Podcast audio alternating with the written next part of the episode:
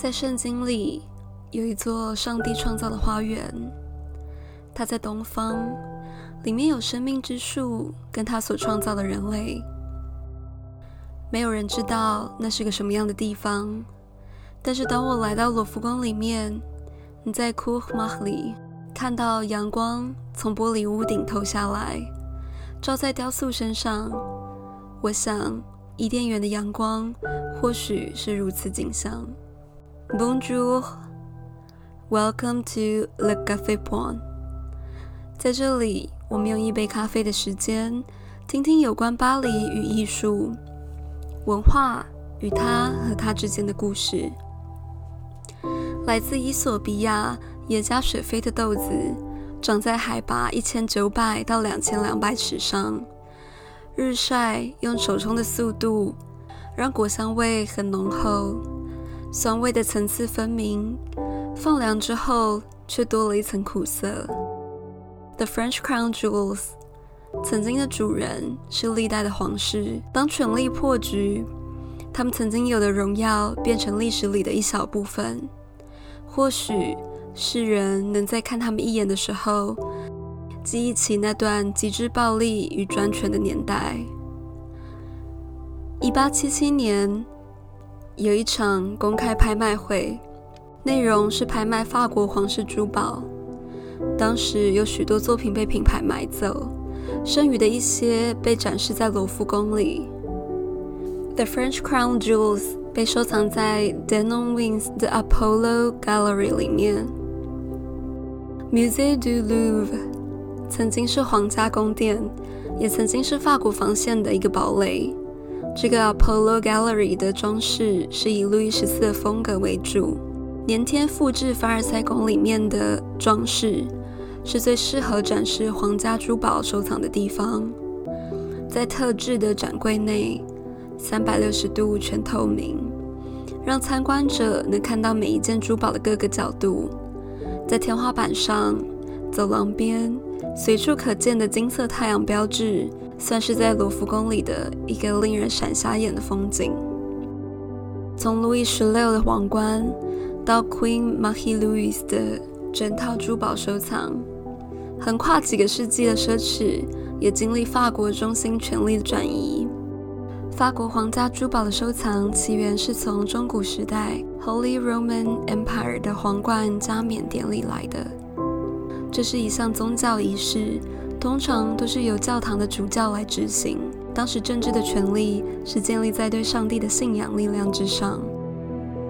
主事的国王或者帝王只是上帝讯息的传递者。在加冕典礼上，一定需要一顶皇冠。这顶皇冠代表着一个工具，拥有绝对政治权力的器皿，也代表上帝守护国王的一个护身符。The crowning。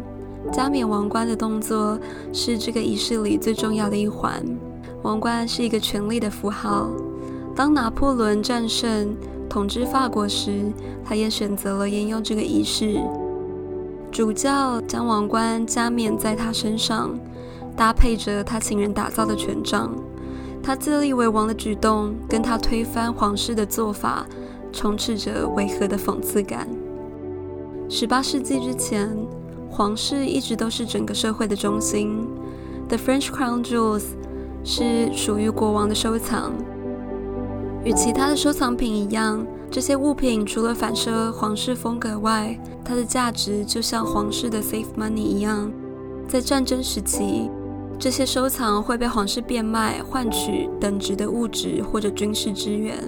其中有一颗钻石是历代掌权者都不愿变卖的。The Regent Diamond 是在 Historical Diamonds 里面最有价值的，在一六九八年被挖掘。它的背后有个听说受诅咒的故事。原石足足有四百零一克拉，发现者是一位在印度工作的奴隶，他将原石卖给一位英国海上商人。交易完成后，商人马上就把他杀了。经过几次交易。有些拥有过它的人都离奇死亡。最后一位拥有者是 Mr. Thomas Pitt，他将它带回英国切割成整形，剩下一百三十六点七五克拉。后来，Philippe d'Orléans 买下了它，并将它命名为 The Regent。曾经被镶嵌在路易十五的王冠上，然后传承给路易十六。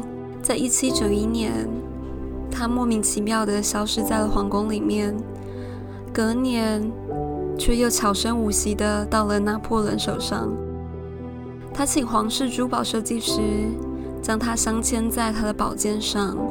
代表着从皇室到帝王的政局改变，传奇的背景加上庄严的设计，The French Crown Jewels 的价值不只是金钱，更是那些佩戴者在法国走过拼命的岁月。顾名思义，国王的珠宝。国王在法国革命之后就被推翻，收藏里的物品失去了权力的价值，在一次又一次的暴动中兑现。就像国王的新衣，看似光鲜亮丽的装饰，当被放在历史里的时候，它或许又不复存在了。我是 Celia，下一杯咖啡。法国皇室的文物修复工作，也是经年累月的执着。最后，如果喜欢 The Cafe p o n 节目，希望你能按下订阅，并 follow 我们的 Instagram。A bientôt。